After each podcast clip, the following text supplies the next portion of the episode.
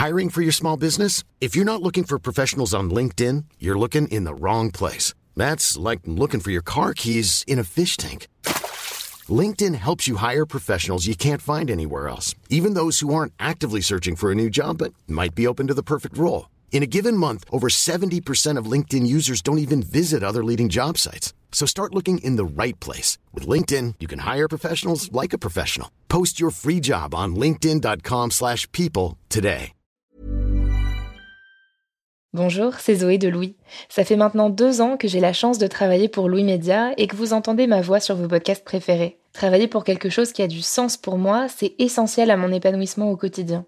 Et vous, comment se passe votre relation au travail? C'est plutôt épanouissant et enthousiasmant ou plutôt boule au ventre et des motivations Si vous êtes dans le deuxième cas et que vous comptez chaque semaine le nombre de jours qui vous séparent du week-end ou des prochaines vacances, je vous recommande plus que jamais le parcours Chance, partenaire d'émotion. Chance est une communauté d'entraide professionnelle pour aider chacun et chacune à trouver sa place dans le monde du travail. La communauté Chance a une méthode unique qui a fait ses preuves. La première étape, c'est celle du bilan de compétences. En trois mois seulement, vous allez pouvoir redéfinir vos objectifs pro et renouer avec ce qui vous anime vraiment, avec l'aide d'un coach professionnel qui vous sera dédié. La deuxième étape, c'est celle du passage à l'action. Une fois votre projet défini, toute la communauté Chance sera à vos côtés pour donner vie à votre projet. Un collectif hyper engagé, prêt à vous épauler et à vous ouvrir son réseau. Si ce message résonne en vous, je vous invite à vous rendre directement sur le site chance.co pour faire le point gratuitement avec un conseiller et changer ce qui ne va pas ou plus dans votre vie pro. Bonne écoute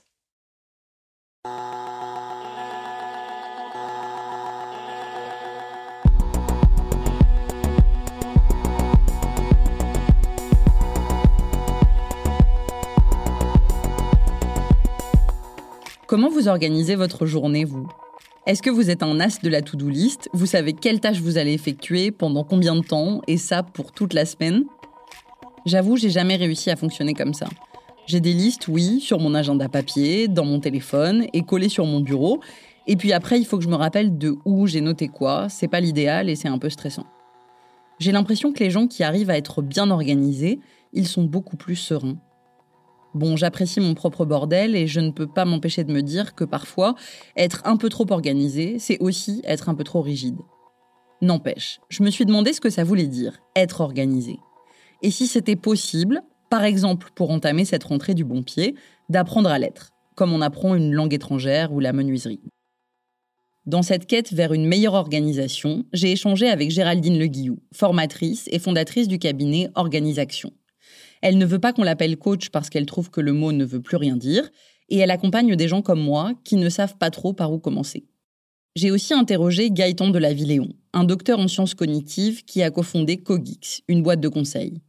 Avec son équipe, il amène en entreprise les bénéfices de ces sciences, qui étudient les processus de la pensée en mélangeant plusieurs disciplines, comme la psychologie et les neurosciences. Je m'appelle Marie Semelin, bienvenue dans Travail en cours.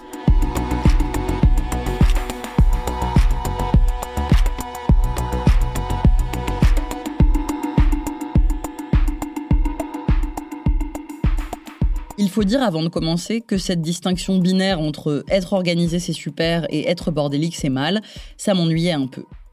Moi j'ai dans la tête ces magnifiques cabinets de curiosité où les livres se mélangent à des herbiers, à une belle pierre qui pour nous veut dire quelque chose, où nos papiers se mêlent à des cartes postales, et je trouve ça beaucoup moins angoissant qu'un bureau style scandinave, où la seule chose qui dépasse, c'est éventuellement un pied de table mal raboté. Donc au départ, Géraldine Le Guillaume m'a rassurée être bordélique, ça n'est pas mal. Ouf, parce que je commençais à avoir un doute avec la légère obsession que notre société semble avoir pour la bonne organisation il n'y a pas de bonne ou de mauvaise organisation en soi. C'est qu'est-ce qu'on a envie de faire de nos 24 heures de temps et à quoi on a envie de les employer. Maintenant, quelqu'un qui a un fonctionnement qui est plutôt euh, bordélique ou plutôt à, vivre euh, sans noter les choses, sans euh, déterminer des objectifs, il n'y a, pas de problème à ça. L'important, c'est que ça convienne à son mode de fonctionnement et à, la, et à la manière dont il a envie de vivre sa vie. Ça veut dire que si on passe son temps à chercher son agrafeuse, à faire 18 trucs en même temps et que c'est un peu le bazar mais que ça nous dérange pas, eh ben c'est très bien aussi. Et même si on choisit de s'organiser mieux, explique Géraldine Le Guillou, ça n'est pas forcément pour devenir une machine de productivité. Elle, par exemple, elle se définit comme une feignante efficace. Une personne qui veut avoir le temps de faire autre chose que bosser et qui s'organise pour que ce soit le cas. J'avoue que je trouve l'expression assez séduisante. Moi, j'aime bien le terme de feignant efficace euh, parce que euh, être feignant efficace, c'est aussi se permettre d'avoir énormément de temps pour ne rien faire tout en ayant accompli l'ensemble des tâches que l'on a à faire, euh, euh, notamment quand on est euh, bah, professionnel ou quand on est entrepreneur ou quand on est parent ou, ou quand on a une vie qui est occupée. En fait, à partir du moment où on a envie de remplir énormément son emploi du temps, euh, mais qu'on a aussi envie d'avoir énormément de temps pour soi, euh, être efficace, ça permet de dégager des, précieuses minutes qui permettent aussi euh, d'avoir plus de temps pour rêvasser, pour ne rien faire ou pour regarder le plafond, les nuages, les oiseaux, les arbres poussés, les fleurs et ainsi de suite. Donc la notion de feignant efficace, c'est aussi de se dire je rationalise l'ensemble des tâches qui me sont obligatoires, entre guillemets, hein, à faire euh, dans ma vie quotidienne pour pouvoir libérer du temps pour faire ce que j'ai envie de mettre dedans. Après, ça peut être rien, ça peut être euh, se faire des sorties culturelles, ça peut être aussi euh, développer ses affaires, ça peut être bah, tous les objectifs qu'on a envie d'y mettre. Mais quoi qu'il en soit, c'est repérer les tâches qui peuvent être habituelles, contraignantes, euh, quotidiennes, euh, et les rationaliser pour pouvoir économiser les minutes et en faire euh, et libérer du temps pour, pour le reste. Et si l'enjeu de l'organisation devient de plus en plus important, c'est parce que dans beaucoup de jobs aujourd'hui, c'est nous qui décidons les horaires qu'on fait, quand est-ce qu'on prend une pause, bref, comment on s'organise tout ce qui est notion de contrôle et de limite du travail euh, est en train de s'individualiser et de reposer sur la responsabilité de l'individu même plutôt que sur le collectif de travail. Donc là où avant on avait entre guillemets une institution, une structure, une entreprise qui permettait de contrôler le travail euh, physiquement mais aussi temporellement parlant, de 8h à 18h par exemple pour des salariés euh, de bureau, aujourd'hui on est davantage sur des principes qui vont peser sur l'individu même et non plus sur l'entreprise. Et donc, comment la personne va pouvoir elle-même mettre ses propres limites.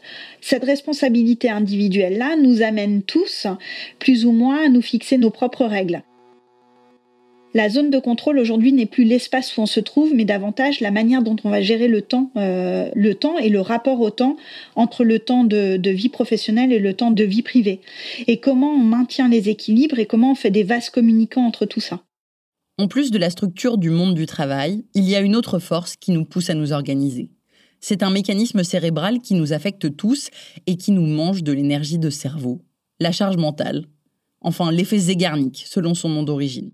L'effet Zeigarnik, euh, il a été mis en avant dans les années 20 euh, par une psychologue, donc Bluma Zeigarnik, qui était une psychologue russe qui a travaillé avec Kurt Lewin, qui était lui euh, psychologue américain spécialisé dans toutes les notions de psychosociaux et de recherche-action. Et suite à une observation qu'elle a pu avoir des garçons de café qui arrivaient sans noter à mémoriser les commandes, elle a décidé de lancer une, étude sur cette histoire de mémorisation et de fonctionnement cérébral euh, au niveau des, tâches inachevées. Donc dans cette étude, elle a pu mettre en avant que euh, sur deux groupes témoins d'élèves, les élèves qui arrivaient à achever les tâches s'en souvenaient moins bien que les élèves qui n'arrivaient pas à achever les tâches. Et donc, elle a pu prouver que euh, le cerveau garde en mémoire de manière deux fois plus forte les tâches inachevées que les tâches qui sont clôturées et finies. Donc, la morale de cette recherche, euh, c'est vraiment de se dire que on garde en mémoire deux fois plus les tâches que l'on n'a pas finies, euh, d'où l'intérêt dans l'organisation de pouvoir finaliser les tâches pour pouvoir se libérer de l'espace euh, de, réflexion et de l'espace cérébral. si on reprend l'effet Zeigarnik, plus on arrive à achever les tâches, moins le cerveau les, imprime comme quelque chose d'inachevé et tourne en boucle euh, sur cette idée de devoir finir cette tâche. Donc plus on, arrive à les boucler, euh, plus on arrive à les passer en, fond et elles ne sont plus là euh, à nous embêter ou à bloquer de la bande passante en fait. Ça explique que quand on fait du multitasking, on peut avoir l'impression de ne jamais décrocher, d'avoir cette liste de choses à faire qui gratouille notre cerveau en permanence. Pour Gaëtan de la Villéon, chercheur en sciences cognitives, il y a aussi une autre raison de vouloir s'organiser.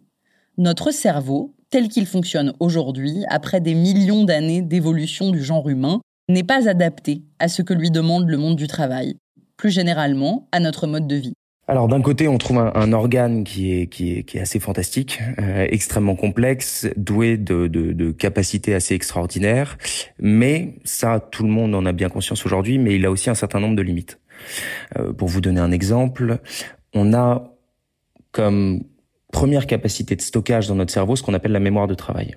C'est comme une petite cuve à l'entrée du cerveau dans lequel les informations vont entrer consciemment, puis être traitées par notre cerveau pour nous permettre de réagir et de nous adapter à cet environnement. Mais cette mémoire de travail, elle est limitée à 7 à 9 informations en même temps. Quand je dis en même temps, c'est sur l'ordre de quelques secondes. Au-delà, elle ne peut pas traiter de nouvelles informations entrantes. Si on prend ce chiffre de 7 à 9 et qu'on se met maintenant dans des conditions de travail, admettons euh, ce qu'on a beaucoup vécu pendant le télétravail, la réunion en visio, avec en plus sa boîte mail ouverte, son téléphone portable, potentiellement les enfants, euh, le conjoint, la conjointe, les colocataires qui sont, qui sont dans le même endroit, très vite on arrive à plus de 9 informations en même temps. Et là, on va pouvoir basculer, on va basculer malheureusement dans un état de surcharge mentale. C'est un des exemples justement des écarts entre les environnements dans lesquels on se trouve, les organisations qu'on utilise et les limites de notre cerveau. La première des choses, je pense, c'est de prendre conscience de toutes ces limites. C'est-à-dire d'intégrer vraiment dans ces modes de travail le fait que notre cerveau n'est pas comme un ordinateur. Euh, il ne peut pas fonctionner toute la journée en continu en traitant de la même manière une quantité croissante d'informations. Donc il faut euh, il faut réussir à adapter son, son organisation du travail pardon de manière à les préserver. Quand on réussit à s'organiser, non seulement on préserve son cerveau, mais on nourrit aussi son estime de soi. Sur la confiance en soi, c'est très important de pouvoir avoir de la satisfaction à la fin de la journée aussi et de se dire aujourd'hui, j'ai fait ça et ça, c'est bien pour le projet que je, menais. Donc, euh, quand on parle des risques psychosociaux et des burn-out, à un moment donné, c'est qu'on en arrive à en avoir tellement par-dessus la tête hein, et à ne plus savoir par quel bout prendre les choses que, euh, effectivement, euh, c'est un, une forme de cercle vicieux. On, arrive dans quelque chose où, parce qu'on n'est pas en capacité de gérer la charge de travail, eh ben, on la gère de moins en moins bien. Si on la gère de moins en moins bien, on va arriver à avoir de plus en plus de travail à faire et euh, de moins en moins de confiance pour le faire et, on, passe dans un cercle vicieux qui va nous entraîner vers le bas. Euh, reprendre le contrôle euh, d'une certaine manière peut nous amener à aussi du coup avoir une, meilleure estime de soi et reprendre étape par étape les points qui vont nous permettre de dire ok c'est faire et du coup effectivement la, gestion des tâches euh, va pouvoir influencer notre état émotionnel et notre état émotionnel va pouvoir influencer notre gestion des tâches. Pour Gaëtan de la Villéon, tenir compte de son état émotionnel, c'est une clé de l'organisation. Ça permet de jauger à quel point une tâche va nous demander de l'effort et donc de comprendre pourquoi parfois on est d'une efficacité redoutable et parfois non. Tous ces apprentissages et sciences cognitives, ils permettent de se déculpabiliser d'un certain nombre de choses. Euh, le, fait de savoir qu'effectivement, bah, on a une fatigue plus grande en fin de journée et que on va prendre des décisions qui sont beaucoup moins rationnelles en fin de journée. Le fait que la faim euh, va jouer sur nos prises de décision. Euh, le fait de savoir que notre motivation impacte également tout ça. Le fait de savoir qu'on a une attention qui est limitée et que de la même manière qu'il ne faut pas téléphoner au volant, sans quoi on risque d'avoir un accident parce qu'on ne peut pas être attentif à deux choses en même temps, ça peut être transposé dans l'open space et donc de travailler dans un environnement dans lequel j'ai des personnes qui passent autour de moi toute la journée, ça a un coût pour moi. Et tout ça, ça va permettre de déculpabiliser finalement et de se dire, bah, en fait, les moments où j'y arrive pas, c'est pas forcément que j'ai pas les capacités. C'est que je suis dans un environnement et dans une organisation et que j'ai un état interne, mais que c'est passable, enfin que ça passe avec le temps, que c'est transitoire. Et donc que je peux finalement réussir à améliorer petit à petit mon organisation pour y arriver. Je pense que la première chose, c'est d'adapter ses modes de travail à son état interne. C'est-à-dire faire ce qu'on appelle de la métacognition, penser sur ses propres pensées et essayer un rythme le plus régulier et fréquent possible de se poser la question, de se dire finalement dans quel état je suis aujourd'hui, quel état je suis à cet instant précis, est-ce que je suis fatigué, est-ce que je suis stressé, est-ce que je suis motivé par la tâche que je fais, quelles sont les capacités dont je dispose pour cette tâche, est-ce que c'est une tâche nouvelle ou est-ce qu'au contraire je suis suffisamment expert, et quel est l'environnement dans lequel je la réalise? Et avec ces trois, euh, ces trois éléments-là, donc mon état interne, mes capacités et l'environnement dans lequel j'évolue, je vais pouvoir finalement identifier le nombre d'efforts, enfin la quantité d'efforts et de ressources dont je dispose pour faire une tâche. Et à partir de là, je vais pouvoir me dire bon bah cette tâche finalement elle est très coûteuse. Il est donc normal que je fatigue plus vite. Je vais donc couper toutes mes sollicitations, me dédier uniquement à celle-là et prendre des temps de pause plus fréquents. L'important en fait, c'est de se connaître et de ne pas forcément prendre tous les conseils au pied de la lettre. Est-ce que euh, tout le monde est capable de travailler euh, le matin? Il y a par exemple un livre qui s'appelle Miracle Morning qui parle du fait de se lever à 5 heures du matin. Bah, tout le monde n'est pas capable de se lever à 5 heures du matin. Donc euh, est-ce que pour être organisé, on est obligé de se lever à 5 heures du matin? Non. En fait, il vaut mieux se dire, bah moi je travaille très très bien de 22h à 3h du matin. Bah si je travaille très très bien de 22h à 3h du matin et que c'est OK pour moi, on le fait comme ça. L'important, c'est de bien se connaître et de savoir comment, avec cette connaissance de soi, on arrive à gérer euh, au mieux son organisation. Une fois qu'on a identifié notre état émotionnel, à quelle heure on est le plus efficace, la règle d'or, selon nos deux experts, c'est déléguer. Déléguer à votre collègue, à un bout de papier, à n'importe quoi, pour sortir cette liste de tâches de votre cerveau, et surtout, dit Géraldine Le Guillou, pour se libérer de devoir y penser. Le corollaire de ce conseil, c'est la règle des deux minutes. La règle des deux minutes, c'est euh, euh, toutes les tâches qui vont vous prendre moins de deux minutes à faire doivent être faites dans l'instant. C'est-à-dire si euh, si vous avez quelque chose qui revient en mémoire en permanence, comme ah il faut que je rappelle telle personne, mais vous le reportez à plus tard, bah finalement appelez-le tout de suite. Si on prend la métaphore du tennis, renvoyez la balle dans le camp adverse. Au moins quand la balle est dans le camp adverse, c'est plus de votre responsabilité, ça devient de la responsabilité de l'autre. Si par exemple vous joignez cette personne et que vous tombez sur son répondeur, euh, bah voilà, ça va être à elle de vous rappeler, de vous recontacter et du coup, vous déléguez euh, la responsabilité de la tâche euh, à ce moment-là. Mais il y a quelque chose qui nous divertit toujours de nos tâches, les outils numériques. Gaëtan de la Villéon l'a dit, couper les sollicitations quand on ne se sent pas au top, c'est bien, mais il va plus loin. Il faudrait revoir entièrement leur usage parce qu'ils peuvent être nocifs. Il y a une prise de conscience de plus en plus importante que la santé des travailleurs peut être mise à mal par les simples modes de travail, sans forcément avoir un management toxique, mais par les simples outils de travail qui peuvent être utilisés, la pression que vont se mettre les individus, on peut avoir des risques pour la santé.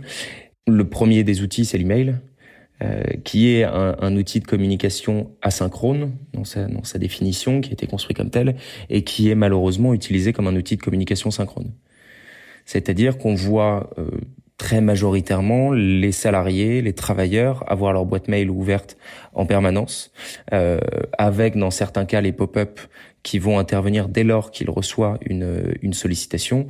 Et ça va causer des cas où certaines études ont montré que le délai d'ouverture d'un email était dans moyenne de 6 secondes dans certaines entreprises.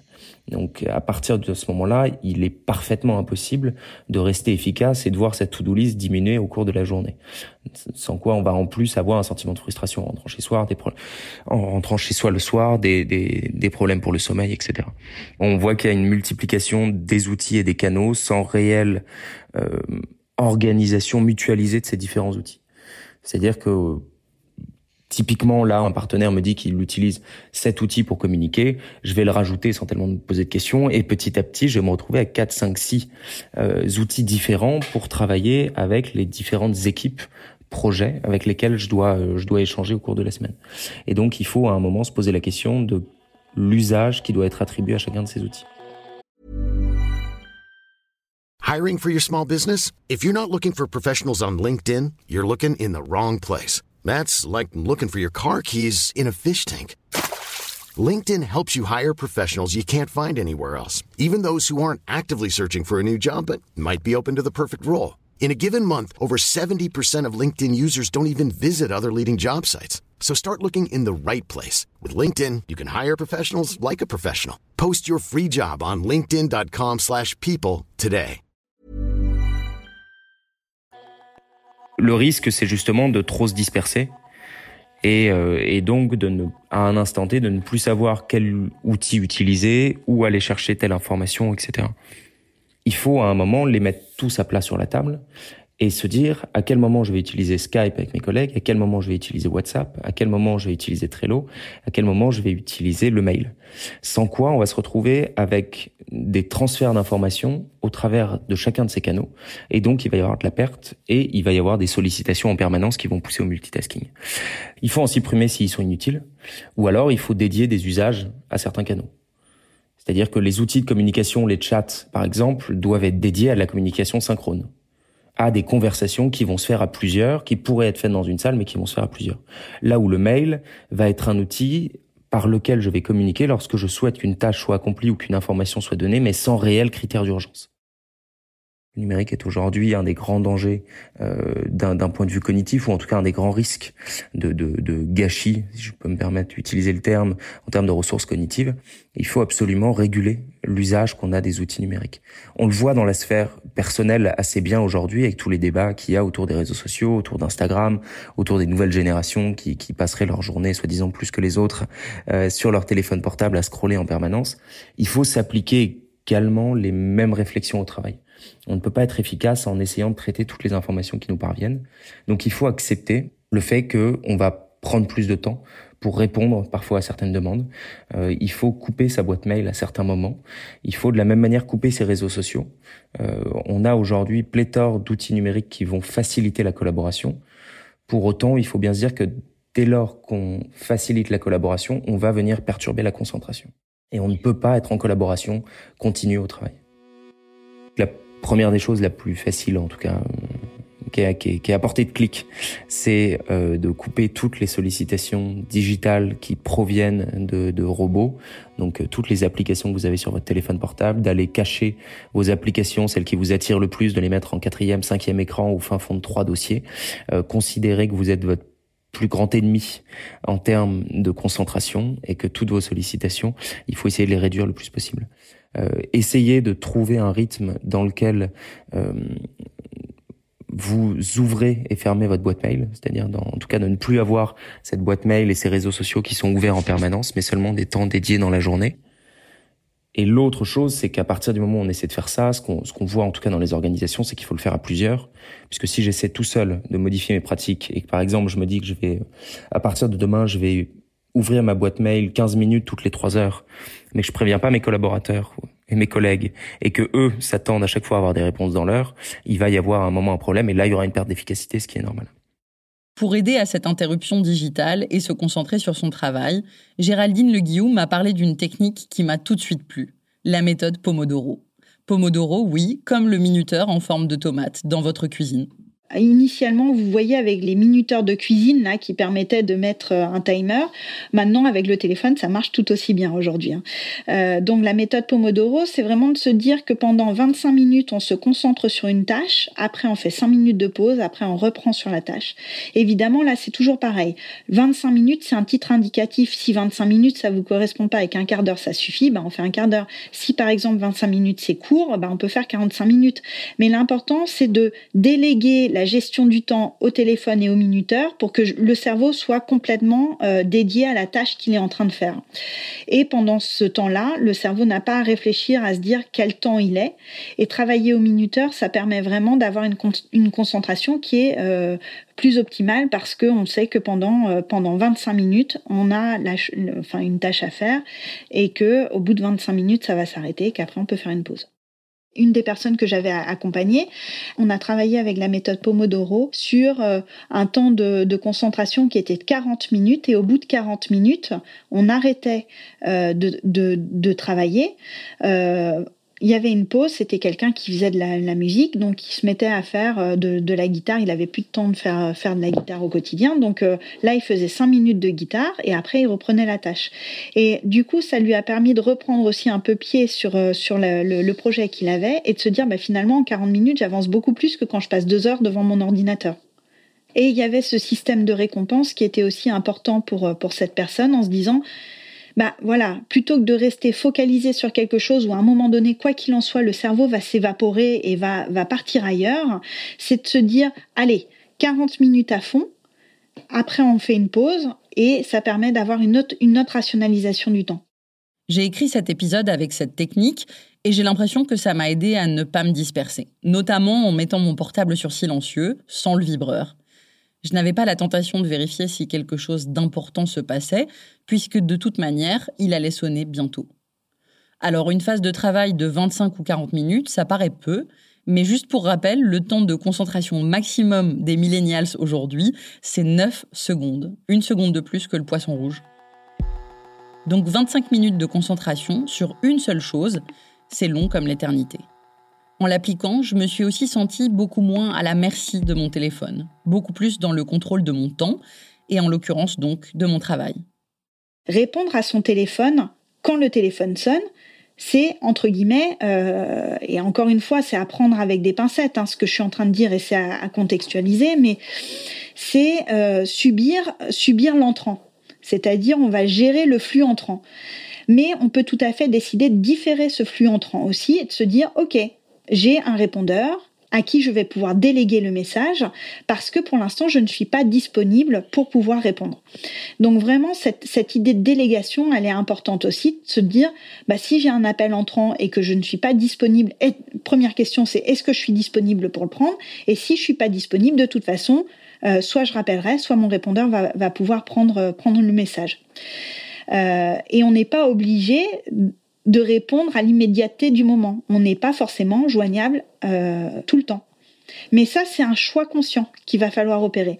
Est-ce que le collègue qui vient, qui vient dans votre bureau, vous êtes en capacité de lui dire oui, c'est intéressant ce que tu me dis, mais pas maintenant. Maintenant, euh, je suis sur un dossier, donc est-ce qu'on peut éventuellement en parler à la pause déjeuner ou est-ce que je peux revenir te voir dans une demi-heure quand j'aurai fini de faire ce point-là? Enfin, il y a vraiment des, techniques verbales qui permettent de, aussi différer les choses pour pouvoir permettre de rester focalisé aussi sur, sur la tâche qu'on est en train de faire quoi qu'il en soit. Et en permanence, on est à gérer de l'imprévu, mais l'humain, lui, est fait pour gérer du connu. Euh, il n'a de cesse de rendre son, son univers contrôlable et maîtrisable. Euh, et donc, du coup, en permanence, on est obligé de faire ce va-et-vient entre l'imprévu euh, et l'inconnu, et, le connu et, et le prévisible. donc, du coup, dans la gestion de l'organisation, c'est vraiment de se dire en permanence quel choix j'opère et comment je contrôle et comment je récupère du pouvoir d'agir pour ne pas subir les choses. En fait, en préparant cet épisode, j'ai découvert un tas de techniques et d'outils pour s'organiser, dont certains avec des noms super alléchants du type la méthode Kanban pour la gestion de projet, la matrice d'Eisenhower qui classe les tâches en quatre catégories selon qu'elles sont importantes et ou urgentes, ou encore le bullet journal, ce super organisateur papier qui fait à la fois agenda, carnet de notes, to-do list, et il y a même des blogs dédiés à la manière de les construire, et je dois avouer que c'est totalement fascinant. Bref, je m'éparpille. Dans ces modes et ces techniques, il y a tout de même une constante. Ils sont pensés pour le temps court. Et j'ai dit à Géraldine Le Guillou que ça me chiffonnait un peu les outils aujourd'hui qui sont disponibles répondent aussi à l'immédiateté que la société amène aujourd'hui, c'est-à-dire qu'on est réellement sur une, gestion du quotidien et, la vision à court terme prime sur toutes les visions à moyen ou à long terme. Or, la vision à moyen et à long terme est aussi quelque chose d'important pour pouvoir se projeter dans l'avenir et être dans quelque chose qui donne une forme d'horizon. Euh, la, la notion d'horizon, elle est aussi importante pour qu'on voit plus loin que le quotidien.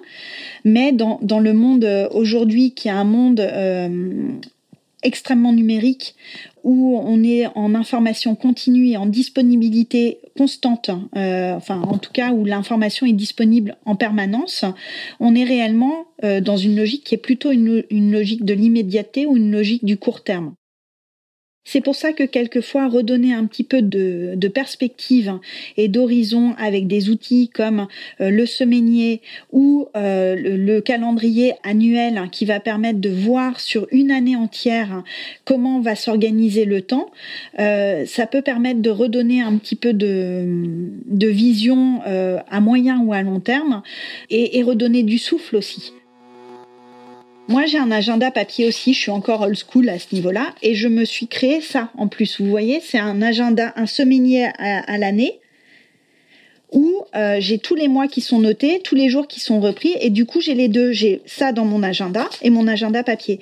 Avoir la vision à la semaine, c'est important. Avoir la, vision au mois est aussi importante. Avoir la vision à l'année est importante aussi. Et vous pouvez même avoir des personnes qui vont jusqu'à 5 ou 10 ans et qui décomposent leurs objectifs à 5 ou 10 ans. Des entrepreneurs peuvent être dans une vision à très long terme et décomposent sur plusieurs années euh, leur vision à long terme pour pouvoir euh, euh, avoir une vision très claire de là où ils ont envie d'être dans 10 ans.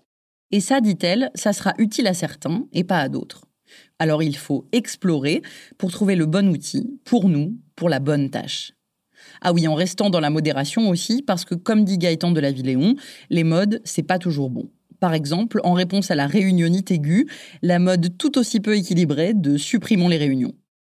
Sans les citer, je voyais une, une organisation dans laquelle il n'y avait plus aucune réunion il y a absolument aucune réunion qui se fait. Ils considèrent qu'à partir de deux personnes, c'est une réunion. Donc en fait, plus personne se parle. Euh, tout se fait sur du digital, mais il y a un réel risque derrière pour le support social et le lien social qu'on va tisser dans l'organisation. Donc faut, faut bien se dire qu'à chaque fois qu'on va qu'on va tendre vers un extrême, ça va venir nous coûter sur autre chose. Le, le, le il y a un système d'homéostasie dans, dans, le corps. On a besoin d'équilibre, euh, que ce soit entre notre vie personnelle, professionnelle, entre des temps de concentration, de récupération, de motivation, etc. Et donc, dès lors qu'on va, du fait d'une mode ou d'une solution un peu trop dogmatique, tendre vers un extrême, on risque très très fort de perdre sur d'autres dimensions. Mais pour le chercheur en sciences cognitives, le plus grand obstacle à surmonter pour réfléchir et modifier notre organisation du travail, ce sont nos croyances. C'est un des principes au frein qu'on a encore aujourd'hui, c'est la question des croyances. Si je prends l'exemple de la sieste, qui est un, enjeu culturel assez massif en France, puisqu'on a un gros problème face à cette pratique, alors qu'en réalité, elle est recommandée scientifiquement. Il y a 30% de la population qui a un besoin physiologique de faire la sieste, c'est-à-dire qu'ils ont une diminution de leur vigilance après le repas. À partir du moment où on a conscience de ça et où on sait qu'on a une journée difficile, aller s'autoriser à dormir 15 minutes, c'est augmenter toutes ses capacités pour le reste de la journée. Ça va passer également par le fait de prendre des temps de pause ou temps de récupération qui vont permettre justement à notre cerveau de récupérer un certain nombre de ressources cognitives. Les batteries vont pouvoir se recharger. Et ça, ça peut se faire de manière très concrète et par des temps assez courts. Euh, on a souvent, malheureusement, culturellement l'idée de la pause comme quelque chose qui va venir freiner notre efficacité. En réalité, une, deux, trois, quatre minutes peuvent suffire à restaurer nos fonctions cognitives. Ça me rassure en fait, d'entendre des pros du cerveau et de l'organisation dire qu'il faut prendre des pauses, que s'organiser, ça n'est pas juste contrôler son temps et en maîtriser chaque minute. En fait, pour Géraldine Le Guillou, avoir le temps de ne penser à rien, ça fait partie d'une bonne organisation. Enfin à rien, flotter quoi, sans to-do list. Dans un épisode précédent, Pourquoi votre cerveau a besoin de silence pour se régénérer, le neuroscientifique Michel Levan Cuyenne m'avait justement expliqué les bénéfices de la rêverie pour notre matière grise. Ce qui est important, c'est que il faut pas forcément s'attacher à tout ce qui est à faire tout le temps. Il y a aussi tout ce qui est conceptualisation et tout ce qui est rêverie et euh, créativité. Donc du coup, euh, le temps d'action va être un temps qui va être à peu près à 50%, mais tout le reste, c'est un temps de conception qu'il faut absolument jamais oublier. Euh, enfin, quand je dis absolument jamais oublier, c'est beaucoup trop impératif, mais qu'il faut prendre en considération suffisamment parce que le faire, c'est bien, mais la conceptualisation est aussi tout aussi importante que, le faire et l'agir.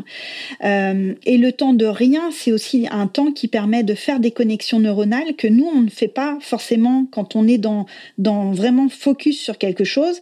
Jeanne Siofachin, qui est aussi une psychologue spécialisée dans, dans, la méditation pleine conscience, dit que c'est important d'avoir des temps de vide, des temps de rien, qui permettent de, de, maintenir tout ce qui est euh, imagination et créativité. Dans les temps de, de vide, c'est là où les liens se font de manière inconsciente et où on, on crée des solutions sans même s'en rendre compte. Donc je suis rassurée. Même en s'organisant, enfin plutôt grâce à l'organisation, il y a de la place pour la rêverie et on peut laisser notre merveilleux cerveau trouver des solutions tout seul sans qu'on ait besoin de le guider. Maintenant, j'ai un baluchon assez bien rempli pour être une feignante efficace. Effectuer directement les tâches qui me prennent moins de deux minutes, noter les autres de préférence au même endroit, couper totalement mon portable pour des sessions de travail sans distraction, ne pas avoir 18 médiums différents pour communiquer avec mes collègues et faire de la métacognition avoir conscience de mon état émotionnel quand je travaille, pour aussi être indulgente avec moi-même quand je n'arrive pas du premier coup à bien faire mon boulot. Dans une heure ou dans un jour, ce sera éventuellement mieux. Pour vous, peut-être que le minuteur Pomodoro ne servira à rien et que c'est la matrice d'Eisenhower qui va changer votre journée. Le principal, c'est de trouver ses propres outils. Vous venez d'écouter Travail en cours. Si vous voulez nous raconter une histoire à propos de votre travail, vous pouvez nous écrire à hello at louismedia.com. Louise Emerlet est chargée de production. Cyril Marchand était au montage et à la réalisation. La musique est de Jean Thévenin et le mix a été fait par Olivier Baudin. Marion Gérard est responsable de production et Maureen Wilson responsable éditoriale. Mélissa Bounois est à la direction des productions et Charlotte Pudlowski à la direction éditoriale. Vous pouvez nous retrouver là où vous avez l'habitude d'écouter vos podcasts Deezer, iTunes, Spotify, SoundCloud. Vous pouvez aussi nous laisser des commentaires et des étoiles. Et si l'épisode vous a plu, n'hésitez pas à en parler autour de vous. Et si vous aimez ce podcast, découvrez les autres podcasts de Louis.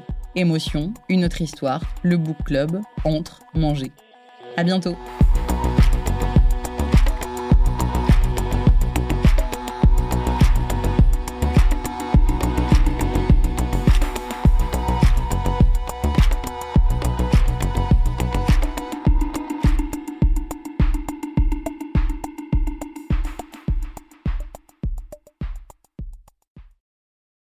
Bonjour, c'est Zoé de Louis. Dans Émotions au travail, on décrypte toutes les émotions qui vous traversent et vous bousculent parfois dans votre vie professionnelle. Aujourd'hui, j'aimerais vous parler d'un podcast super inspirant, Bienvenue dans l'ascenseur, animé par Anne-Cécile Sarfati. Dans chaque épisode, elle reçoit des personnes au profil varié, médecins, responsables commerciaux, chefs d'entreprise, qui ont su gravir l'ascenseur social. Parti de rien, il et elle partagent leur parcours, leurs rêves, leurs doutes, leurs émotions dans lesquelles vous vous reconnaîtrez sûrement, et donnent des conseils pour oser monter dans l'ascenseur social quand on n'y croit pas pour soi-même. Alors allez découvrir ces belles histoires de réussite en écoutant Bienvenue dans l'ascenseur, disponible sur toutes les plateformes. Merci à Bienvenue dans l'ascenseur pour leur soutien et bonne écoute. When it comes to your finances, you think you've done it all. You've saved, you've researched, and you've invested all that you can. Now it's time to take those investments to the next level by using the brand behind every great investor, Yahoo Finance. As America's number one finance destination, Yahoo Finance has everything you need, whether you're a seasoned trader or just dipping your toes into the market. Join the millions of investors who trust Yahoo Finance to guide them on their financial journey. For comprehensive financial news and analysis, visit yahoofinance.com, the number one financial destination, yahoofinance.com.